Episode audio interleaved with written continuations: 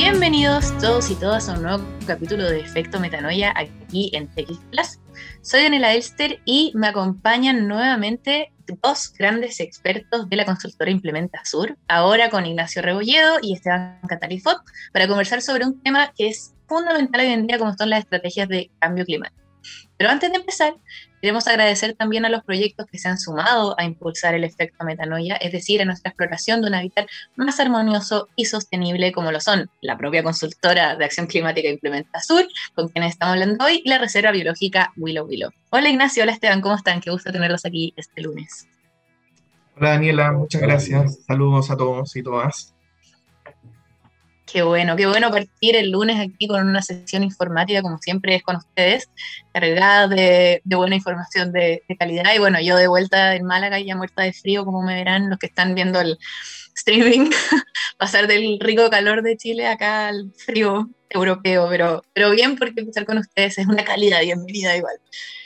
Como siempre también, antes de empezar, queremos contar un poquito más sobre nuestros grandes invitados en Efecto Metanoia. Ignacio es gerente de consultoría en Implementa Sur, tiene 20 años de experiencia en consultorías relacionadas con sostenibilidad, cambio climático y ESG para el sector público y privado en Latinoamérica. Se tituló como ingeniero civil hidráulico, sanitario y ambiental en la Universidad de Chile, es diplomado en gestión de riesgo de desastres y adaptación al cambio climático y máster en planificación y gestión de recursos naturales y medio ambiente por la Universidad Politécnica de Madrid. Y además, en 2011 desarrolló el CRESPON, que es International Leadership Management Strategy Course. Difícil de decir, pero salió. Esteban es analista de la consultora y es ingeniero civil industrial diplomado en ingeniería ambiental de la Pontificia Universidad Católica de Chile. Cuenta con experiencia en cálculo de emisiones financiadas en instituciones financieras, evaluación de medidas de mitigación, establecimiento de objetivos y trayectoria de reducción de emisiones, evaluación de riesgos climáticos e integración de recomendaciones del SFD. Tremendos invitados, trayectorias a cambio climático hasta por los codos. Así que para entrar de lleno en esta entrevista y el tema que nos convoca, Ignacio en el que quiera contestar primero, pero ¿cuáles consideras que son los temas fundamentales que se deberían componer para una estrategia de cambio climático? Vale, voy a ir yo, Esteban. Eh, gracias por la invitación, Daniela. Y bueno, la idea es poder transmitir bien lo que, lo que trabajamos, como tú dices, respiramos, vivimos cambio climático, así que esperamos que, que luego de esto haya más personas que, que estén tan incorporadas como nosotros. A ver, eh, ¿qué es necesario incorporar en una estrategia de cambio climático? Eh, yo creo que hay, hay primero el, saber dónde uno está. Y para eso es, pues, es, base tener un diagnóstico con indicadores, con KPI de alguna manera, que nos permitan decir cuál es nuestro nivel de exposición, cuál es nuestra huella también que estamos generando en cambio climático. ¿Y a qué nos referimos con eso? Es tener cuantificado huella de carbono, con todos los alcances, cuando hablamos de todos los alcances, son tanto las emisiones que generamos nosotros en nuestras instalaciones. Creo que... Ahí está de vuelta. Ahí estoy. Lo que te perdimos un segundo. Dale. Sí, estaba hablando de tener la huella de carbono, tener eh, tanto de nuestras emisiones directas como de otras emisiones. Eh, también cómo gestionar la cadena de valor y, y, eso verlo no como un indicador de, de, emisiones que se reporta, sino verlo como un indicador que me permite gestionar mi riesgo. Los problemas de conexión con Ignacio, pero no pasa nada, de ahí cuando vuelve se reincorpora. Eh, y como decía, siempre respondiendo a la pregunta de los factores que componen una buena estrategia de cambio climático. Nos decías que no son solo considerados como la huella, ¿no? No, eh, lo, eh, sí, voy a, voy a retomar respecto a eso, voy a tratar de cambiarme también de red si, si se me sigue cortando. Eh, y también un poco todo esto llevarlo a las tendencias que hay, que es básicamente alinearse con lo que requiere la ciencia, que para eso es tener trayectorias de emisión ambiciosas, que no estén orientadas solamente a, reducir emisiones como, como una meta, como una imagen, sino como algo que gestionas tu riesgo de exposición cierta, frente a riesgos de transición, que pueden ser reputacionales, por tecnología, por regulatorios o incluso de mercado que se pueden tomar como oportunidades. Y también eh, el nivel de exposición ya físico, o sea, qué tan expuestos están nuestros activos, nuestras actividades a los eventos climáticos, tanto eh, que ya son agudos o crónicos. Cuando hablamos de agudos, son los eventos que son eh, eventos puntuales, pero de gran impacto, como por ejemplo inundaciones rápidas o algún eh, deslanzamiento de tierra o puertos de camino. Y cuando hablamos de crónicos, estamos hablando de los que son permanentes en el tiempo, como ya estamos, empezamos a hablar de una sequía permanente y en realidad una condición permanente. Ya no es, no es que llevamos 10 años de sequía, esa es nuestra, nuestra situación actual. Y lo mismo con las olas de calor. Vamos a empezar a abrir, oye, las olas de calor son cada vez más intensas. Claro, y se repiten igual todo el año, ¿no? Como que un solo año hay. Cuando hablamos de una lo, lo, mismo con las marejadas. Antes las marejadas eran eventos fortuitos que incluso eran hasta turistas. Ahora es, oye, hagámonos cargo de las marejadas porque no solamente es peligroso, sino también afecta todas las cadenas de valor de las diferentes empresas, como también de la vida cotidiana de las personas. Eh, y todo eso, de alguna manera, tiene que ser incorporado en el diseño de la estrategia. Las compañías, según sean sus actividades, evidentemente que si tienes más exposición activo, si tienes más eh, orientación a depender de los recursos naturales, es implícito y, y, urgente de alguna manera abordar esos riesgos y hacerse cargo. Eh, otra cosa, o, en el mismo día, pero son las empresas que son intenciones, menciones, tienen que empezar a trabajar desde ya en eh, sacar de alguna manera de su cartera o de sus activos todas estas emisiones. Entonces, para eso hay, hay varias iniciativas como Race to Zero, Science Target, TCFD, una serie de siglas que probablemente marean, probablemente confunden. Eh, entonces ahí un poco la, la, la, la invitación es a, a, interiorizarse bien ese tipo de iniciativas, ver cómo conversan unas con otras, ver que todas estas iniciativas no es que sean iniciativas sueltas, todas tienen una serie de, de, integraciones que van desde tener marcos claros de cómo se hacen las evaluaciones, marcos claros de qué es ambicioso y qué no es ambicioso, y marcos claros de cómo se reporta me parece súper interesante esa integración que dices tú, y si bien ya más o menos se responde con todo lo que tú has hablado de claramente vivimos hoy en un mundo en que es necesario hablar de cambio climático, pero más allá de hablarlo o de darte cuenta, ¿por qué dirían ustedes que es importante tener una estrategia a nivel corporativo de cambio climático? Ahí creo que, bueno, el, el cambio climático hoy ya es parte, o sea, una estrategia de cambio climático es parte de las empresas, de la estrategia de las organizaciones, o sea, les afecta directamente a sus operaciones, a sus finanzas y, bueno, eh, reducir eh, el consumo de, electricidad, de energéticos de la empresa es parte de, también es algo que les interesa, reduce costos, entonces es algo que no interesa solo por ser verde, digamos, eh, ser sostenible, sino que es algo que interesa desde un punto de vista de negocio. Entonces, eh, por eso es algo también súper interesante y súper importante para las eh, organizaciones de ya interiorizarse y tenerlo incorporado como parte de toda su estrategia. Creo que es vital lo que acabas de decir, Esteban, de entender también que tanto la sostenibilidad como el cambio climático es un problema financiero, es un problema económico también. Eso es un tema que hay que abordarlo desde ahí, no es solamente este ímpetu de ser un aporte o, o impacto positivo, que sí, obvio, pero creo que el gran switch para en verdad generar esa acción es entenderlo desde donde tú acabas de decir, de que hay un tema económico que va a depender de esto, que no va a poder seguir teniendo la empresa que tú tienes o la industria en la que tú estás, si es que no realmente hacemos algo respecto a la crisis actual que, vivimos. Y ahí, con todo lo que nos mencionaba Ignacio y lo que tú ya nos contabas, Esteban, ¿cómo dirían, en base a esa experiencia, que sería el orden que, o los pasos que debería seguir una institución, una empresa, eh, en relación al cambio climático, como por dónde se parte esto, por dónde se parte una estrategia de cambio climático. Sí, ahí eh, la huella de carbono, como decía Ignacio, es lo más lo básico, o sea, es lo más importante que se tiene que tener. Y no solo la huella de carbono como un valor, eh, digamos, tantas emisiones, nuestra empresa tiene tantas emisiones, sino que tener muy bien identificado dónde están localizadas esas emisiones, qué procesos están asociados a qué emisiones, para poder saber también cuáles son los procesos más intensivos en, emisiones y poder eh, hacer acciones más eh, enfocadas en esos procesos en particular.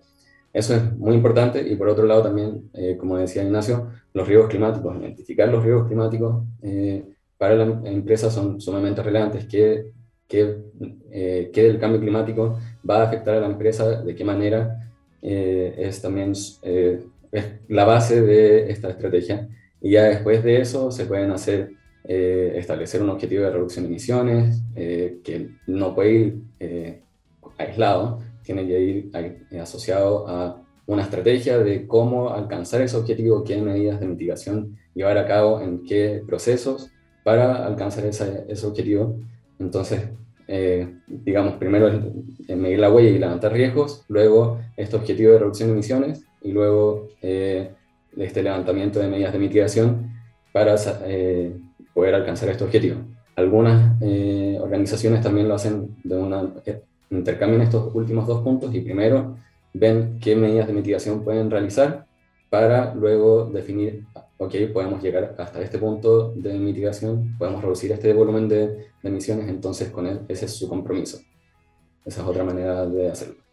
Y esto como que suena como muy grande igual, eh, me entra duda si lo pueden hacer las pequeñas empresas también o es como solo para grandes instituciones. Y también por el, el costo que debe ser de poder calcularlo, etcétera, la PYME, ¿tiene la posibilidad de tener una estrategia de cambio climático? yo creo que, que ahí lo, lo, importante de, de esto es, eh, y, creo que, voy a relacionarlo un poco con, con, un comentario que tú hiciste de, de desde dónde abordar esta estrategia climática. Si uno lo aborda desde el negocio hacia afuera, evidentemente que se va a hacer eh, complejo para las organizaciones, eh, lo va a ver como una necesidad de recursos adicionales, eh, va, va a entrar a esa dicotomía de dónde invierto o por qué estoy haciendo esto. Si esto lo abordas de alguna manera o empiezas a leerlo, decir, bueno, esto va a ser una tendencia, por un lado voy a tener al sector financiero grande empujando, eh, en esto que ya lo está haciendo, esto ya es un requisito, el informar eh, los riesgos climáticos o tu divulgación climática, porque es un riesgo material, o sea, ya no es un riesgo ambiental, no es un riesgo social solamente, es un riesgo financiero y se está abordando así. Eh, las empresas también van a empezar a tener que actuar con su cadena de valor, por lo tanto, ahí hay un rol importante de las empresas grandes en actuar con su cadena de valor y en incorporar a las pymes, a las MIPYMES de alguna manera, y otro punto importante de esto es el rol de los gobiernos centrales o regionales o comunales, pero en las políticas climáticas nacionales, eh, en el caso de Chile, tenemos una ley marco de cambio climático que está incipiente, obviamente que tenemos que implementarla, ya está, tenemos que esperar los reglamentos, hay una estrategia climática a largo plazo, donde se busca abordar justamente esto, es que hayan instrumentos o hayan señales públicas que digan que esto, eh, la tendencia va hacia allá evidentemente con cierto apoyo, pero también hay un rol muy importante de todo el sector privado en articular sus respectivas cadenas de valor y incorporar a las pymes. Hay algunos ejemplos de lo que está pasando con, por ejemplo, la huella de carbono de proveedores que sacó Codelco hace muy poco, donde justamente está entregando herramientas eh, gratuitas, con capacitaciones, para que sus proveedores no tengan esta barrera de decir, bueno, yo no puedo tener la huella de carbono porque no tengo la capacidad de contratar un consultor. También existe el programa Huella Chile, eh, pero eh, falta todavía, eso sin duda falta porque es, ok, lo tengo, pero ¿cómo, esto, ¿cómo esto conecta con el negocio? Y ahí evidentemente hay, hay una serie de necesidades y que, que, se tienen que ir subiendo con todo este ecosistema de actores. No va a haber un puro actor que lo va a hacer. O sea, aquí decir el privado con toda su cadena de valor, solo eso lo va a hacer, probablemente no. También tiene que ser el, el territorio donde está inmerso este, este, esta empresa o estos pymes eh, y el sector público empujándolo. Es súper importante eso también, de cómo saber que, quizás a veces a nivel de industria se puede hacer más que solo una, una empresa solita, ¿no? Como trabajarlo en conjunto y, lo que sea esto a nivel de gobierno regional es súper importante dar esa señal de que no es solamente el sector privado empujando esto, sino que todos unidos por avanzar en esto porque lo que se necesita es esa acción, ¿no? ¿no? Dejar de estar hablando, dejar que como que lindos todos los marcos, pero cómo lo llevamos a lo concreto, que es un poco lo, lo que nos convoca hoy también en, en esta entrevista. Y tú decías al principio, y también Esteban, la importancia de establecer los marcos también dentro de la propia estrategia con los objetivos y cómo seguirlo y para hacer ese proceso. Y hablaban por ahí, mencionaban de los objetivos basados en la ciencia. Yo quería preguntarles qué son los objetivos basados en la ciencia y cuáles son los beneficios de esos versus objetivos no basados en la ciencia. Sí, hay, eh, hay una iniciativa que se llama Science Based Targets, o, o sea, objetivos basados en la ciencia, que eh, da lineamientos, una guía de cómo establecer objetivos tanto para empresas en general, como para empresas particulares de ciertos sectores que son más clave, como por ejemplo el hierro y el acero, el cemento, agricultura u, otros sectores eh, que son más eh, difíciles de reducir sus emisiones. Y todos estos lineamientos, estas guías que proponen, están basadas en la ciencia, como, como dicen, eh, y están orientadas a que mantener la el, el aumento de temperatura promedio global por menos de 2 grados Celsius o incluso quizás tratar de que se mantenga en 1,5 grados Celsius, que estos son los objetivos que tiene el Acuerdo de París. Entonces, eh, el beneficio que tiene esto es que está, eh, tiene una metodología detrás, está aceptado mundialmente y por lo tanto eh, para las empresas adoptar este tipo de objetivos en lugar de un objetivo propio que no tiene un fundamento mm, por detrás tan duro, puede puede quizás a veces caer en greenwashing, por ejemplo, o puede ser un tema de reputación también.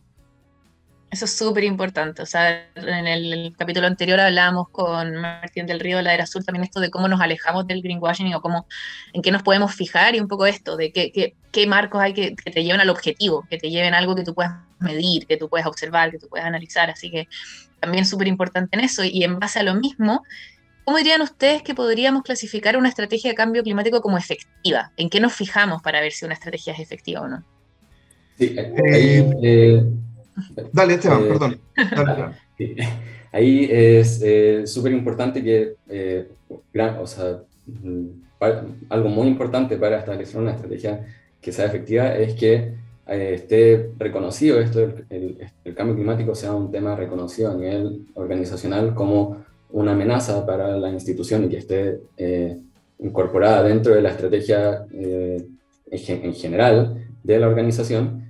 Y por otro lado, ya también eh, puntos más particulares que se pueden hacer para asegurar que la estrategia va a lograr su objetivo.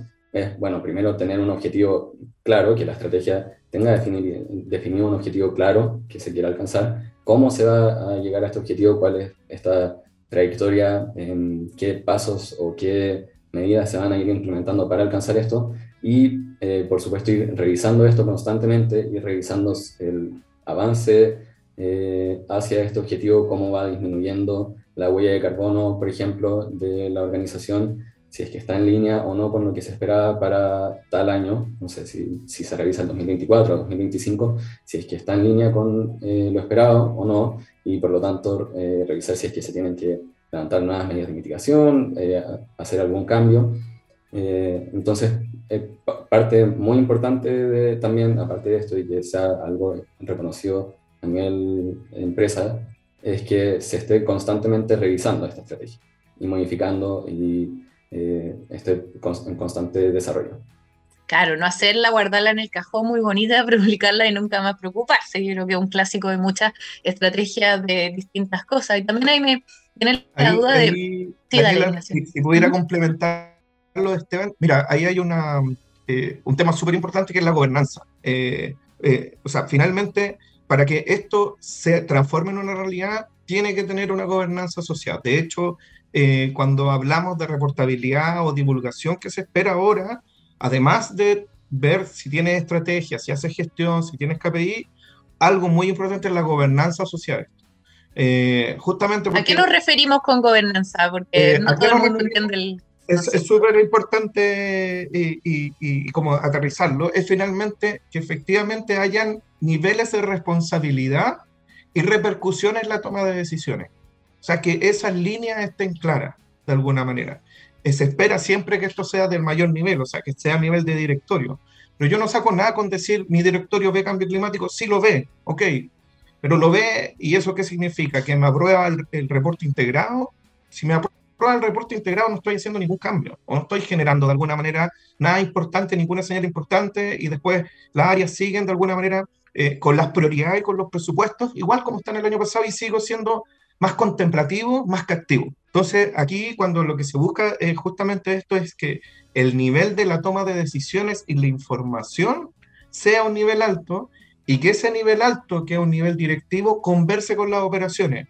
También otro punto, no saco nada con ser una corporación o un holding y tener estrategias corporativas súper bonitas, súper claras, pero después cuando bajo la operación no tengo herramientas para bajarlo o no está en el lenguaje de la operación o, de alguna manera no se ve eh, el, esfuerzo que tiene bajar esa, esa estrategia reflejado en los indicadores, por ejemplo, de desempeño.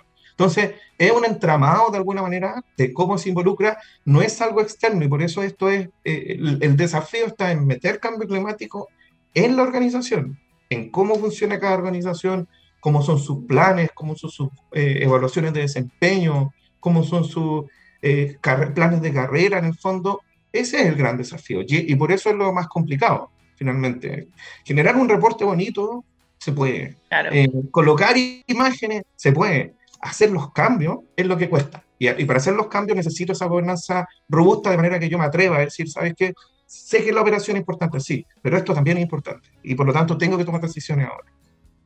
Claro, y en todas las siglas que estábamos nombrando al principio, que ya hemos hablado con Implementa Azul, queríamos hacer un programa solo de explicar siglas, pero una de esas es lo que decías tú de estudiar de ESG o ESG, que se habla de cómo integrar a nivel financiero, de tener esta observación tanto de lo ambiental lo social y la gobernanza. O sea, ya es un factor también que está integrado en la evaluación propia de, a nivel financiero. O sea, no, ahora lo estamos tirando muy a la ligera, pero realmente es un mundo sumergirse ahí y entender cómo hoy se está moviendo toda esta forma de evaluar y de reportar y de financiar en que lo que dices tú, que ya no, no, basta solo con que quede muy bonito el reporte, sino que es cómo eso se opera, cómo eso se baja y se ejecuta de una manera integral al final. Creo que esa es la gran palabra de, de toda la estrategia hoy, de cómo integramos todo de una manera eh, como más em, abarcativa, ¿no? no solo estos departamentos por, por separado. Y hay un poco lo que la pregunta que ibas a hacer antes, que me, me entró una duda también de, de cómo suena esto, esto para grandes industrias, claramente eh, cae de cajón, pero en servicios digitales, ponte tú, en servicios, ¿también se puede aplicar todo este tipo de estrategia? O sea, todos los servicios digitales finalmente terminan siendo una gran herramienta para esto. O sea, muchos de, o, grandes, durante mucho tiempo las grandes barreras que han habido para esto es el acceso a la información, la trazabilidad de la información, la credibilidad de la información. Entonces, de alguna manera, todas las plataformas digitales o las herramientas digitales, la iniciativa que hay, que tiene que ver con hacer todo más ágil y más rápido respecto a los cambios, que ese también es otro punto súper importante que tenemos que aprender de, de alguna manera de ese mundo. Es la agilidad con que sacan productos, la agilidad con que se mueven frente a esto. Eh, y obviamente eso hay que incorporarlo tanto en las empresas grandes que de repente, entre que sale la estrategia, eh, se aterriza la estrategia, viene el plan, de repente me queda hasta obsoleta la estrategia, porque me muere mucho en moverme. Eh, entonces, de alguna manera, todo, esta, todo, esto, de alguna iniciativas que tienen este origen más digital o, o, de alguna manera con herramientas de ese tipo, eh, además de incorporarlo, que yo creo que lo tienen un poco en el ADN esto de, incorporarlo, son herramientas, finalmente yo lo veo como una herramienta necesaria eh, y, que pueden acelerar esta transformación que ha sido lenta eh, durante este tiempo. Sí, no, estoy totalmente de acuerdo que puede ser un, gran aliado también para, gestionarlo en conjunto. Y también antes ya mencionabas tú em, la estrategia que hay a nivel país, y ahí me interesaría saber, ustedes como expertos en el tema, ¿Cuál es su propia evaluación de la estrategia que tenemos hoy para Chile en cuanto a cambio climático? ¿Será efectiva? ¿Irá a funcionar? ¿Saben que habría que mejorar algo ya? ¿Va a pasar esto de que va tarde un poquito? No, o sea, mira, yo, yo creo que la estrategia tiene, tiene grandes virtudes. O sea, primero es que, y que viene un poco de, de, enganchar con la ley marco de cambio climático, que asigna responsabilidades sectoriales, eh, que eso no lo habíamos tenido nunca. Y asigna responsabilidades sectoriales a un nivel político alto, a un nivel ministerial. O sea, aquí eh, el, el, el, desafío está planteado. Y es un desafío ambicioso. Eh, puede ser que en algunos temas todavía esté más, más en el aire, como el financiamiento climático, de cómo va a actuar este financiamiento climático, pero vuelvo a decir, si esperamos que solo el sector público me diga cómo voy a financiar esto, no va a funcionar. No puedo esperar que el sector público me diga, mira, este es el fondo, o esta es la exención tributaria, o estos son los impuestos, que está bien, mueve la aguja y no, no, no lo vamos a, dejar de lado. Y por eso el tema financiero es algo que, que, que, está tocado, pero no está tocado en suficiente profundidad en lo que tenemos hasta ahora en la estrategia climática. Se habla de que va a haber una estrategia financiera, haciendo la venía trabajando, pero ha tenido una orientación todavía muy lejana, orientada a las finanzas verdes, a los bonos verdes, más que a instrumentos más, más, más concretos alguna vez. Eh, y, y, del lado de lo positivo hay un montón de iniciativas, está establecido, hay hojas de ruta, hay, hay, está bien claro. Si aquí la dificultad está en cómo pasamos de lo escrito a la realidad. Y eso es el gran desafío que hay.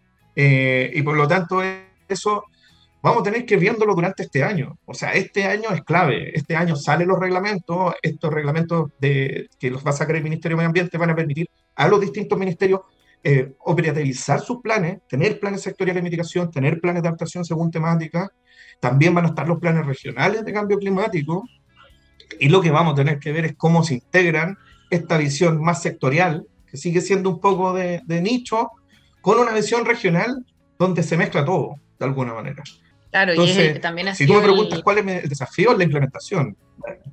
Totalmente, y eso es lo que quiero decir, a nivel, a nivel internacional lo mismo, o sea, podemos ver ya 50 años con cumbres climáticas y todo, y no, la implementación y la acción, también el tema de financiamiento, que no, no logra bajar, no, no logra concretarse, pero creo que ese es el, es el tema de este año y, y también ahí estar atentos, como decías tú, qué pasa con lo que sale este año, especialmente para, para, Chile.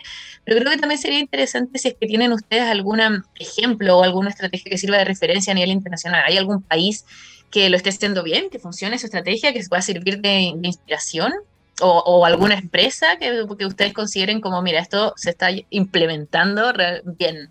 Eh, yo creo que en particular a mí se me hace difícil eh, poner referencia eh, por, por, dos razones. Una, creo que, la forma en que están los países estructurados desde el punto de vista de, la división política, de alguna manera, y cuál es la autonomía que tienen esas divisiones políticas cómo funciona, hace que hayan algunas diferencias respecto a las visiones de otros países. Entonces, ¿qué voy? Por ejemplo, nosotros, estrategia de desarrollo a nivel país, no tenemos una que integre todo. La estrategia climática podríamos hacer, que es como nuestra estrategia de desarrollo, pero en rigor no tenemos una estrategia de desarrollo.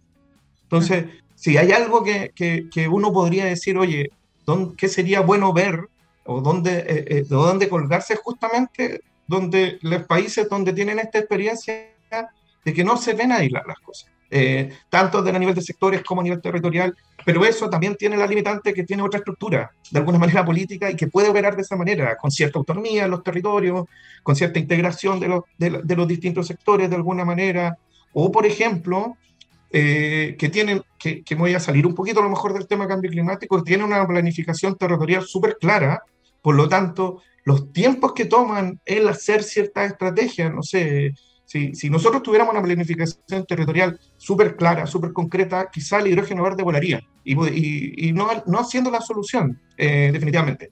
O, eh, pero eh, no lo tenemos, entonces empezamos a entrabarnos de cuál es el problema, cuál es la tramitación ambiental, si está incorporando cambio climático o no, si incorpora a las comunidades. Entonces, este desafío, de alguna manera, para mí, punto de vista, no lo puedo orientar solamente al cambio climático. Tengo que abrir la mirada, ver en, finalmente los países cómo han enfrentado sus problemas, de ahí sacar ideas y aterrizarlo al cambio climático. No, parece increíble, me encanta. Y Esteban, ¿a ti qué te parece la estrategia a nivel país? ¿Cómo la consideras?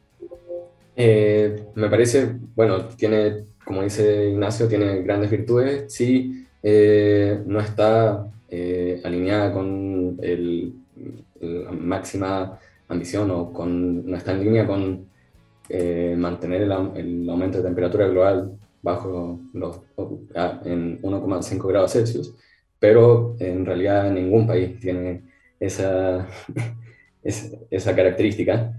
Entonces, eh, sí, creo que tiene grandes virtudes, eh, nos, nos, falta avanzar, en, pero bueno, eh, así como todos.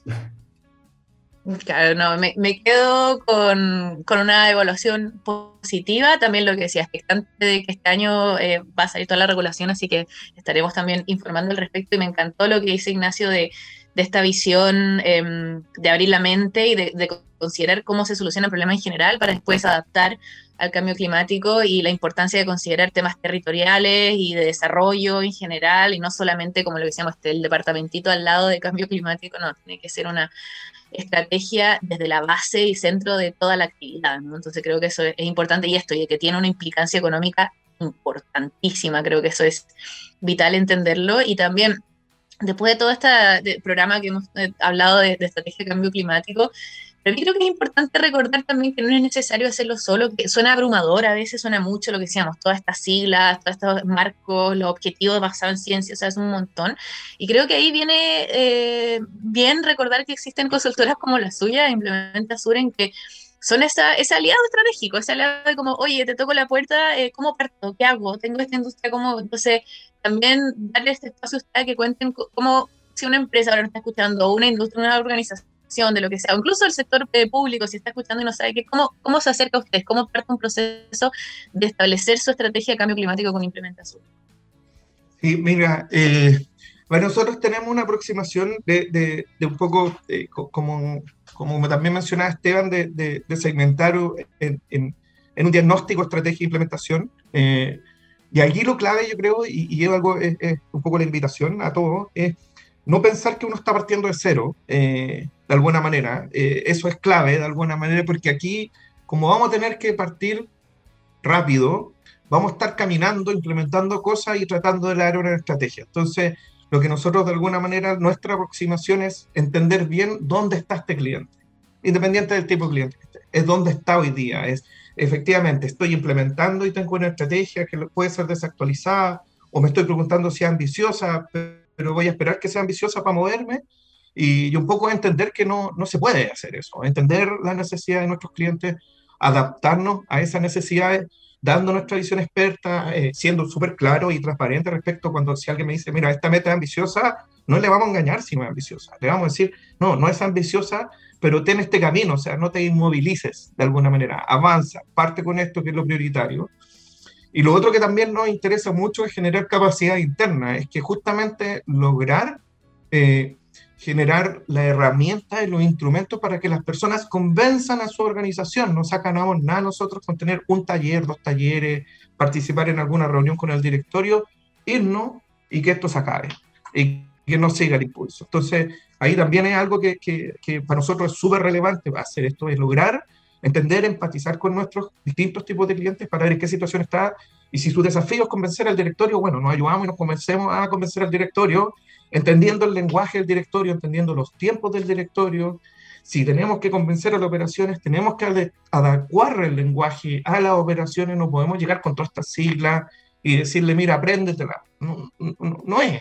Vamos a estar con el mismo problema. Entonces, ahí un poco la invitación es que, que los que quieran eh, eh, se sientan abiertos a que van a tener alguien que los va a escuchar. Entendemos que también hay limitaciones de presupuesto, porque eh, muchas veces no ha pasado. Esto surge de una iniciativa, pero el presupuesto está cerrado el año pasado y empieza a ver el problema un poco del huevo a la gallina. Tengo que hacerlo, pero no tengo plata.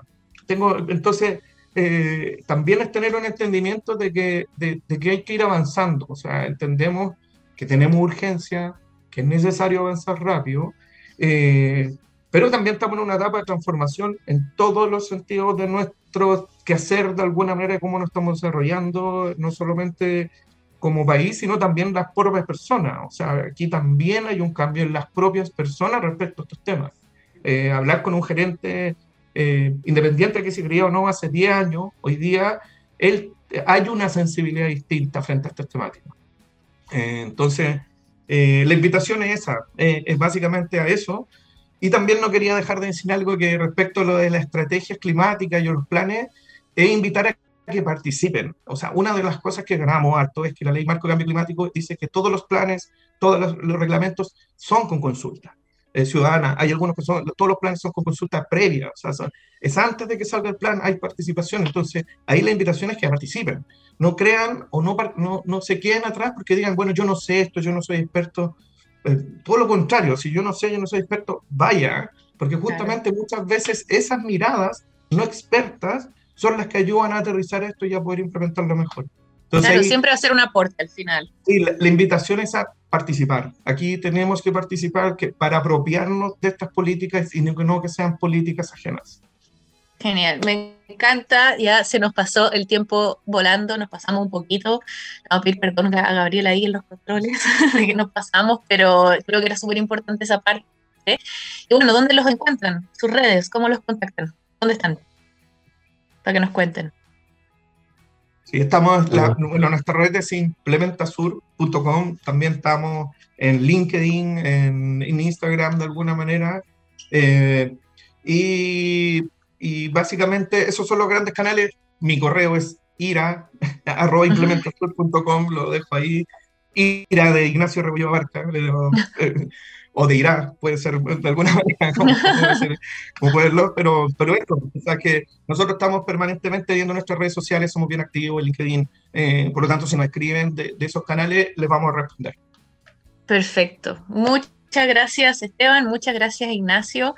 Tremendo programa, bomba de información, así que el que quiera conocer las siglas ahí que les contacten por interno para enterarse, pero de verdad creo que nos quedamos con una, una sensación muy buena de dónde, por dónde empezar o qué implica y también empoderar al que nos está escuchando de tener esa mirada crítica de dónde poner el ojo, dónde observar y poder tener su propia evaluación. Así que muchas, muchas gracias a Implementa Sur por estar con nosotros en el programa y Ignacio Esteban por esta tremenda entrevista.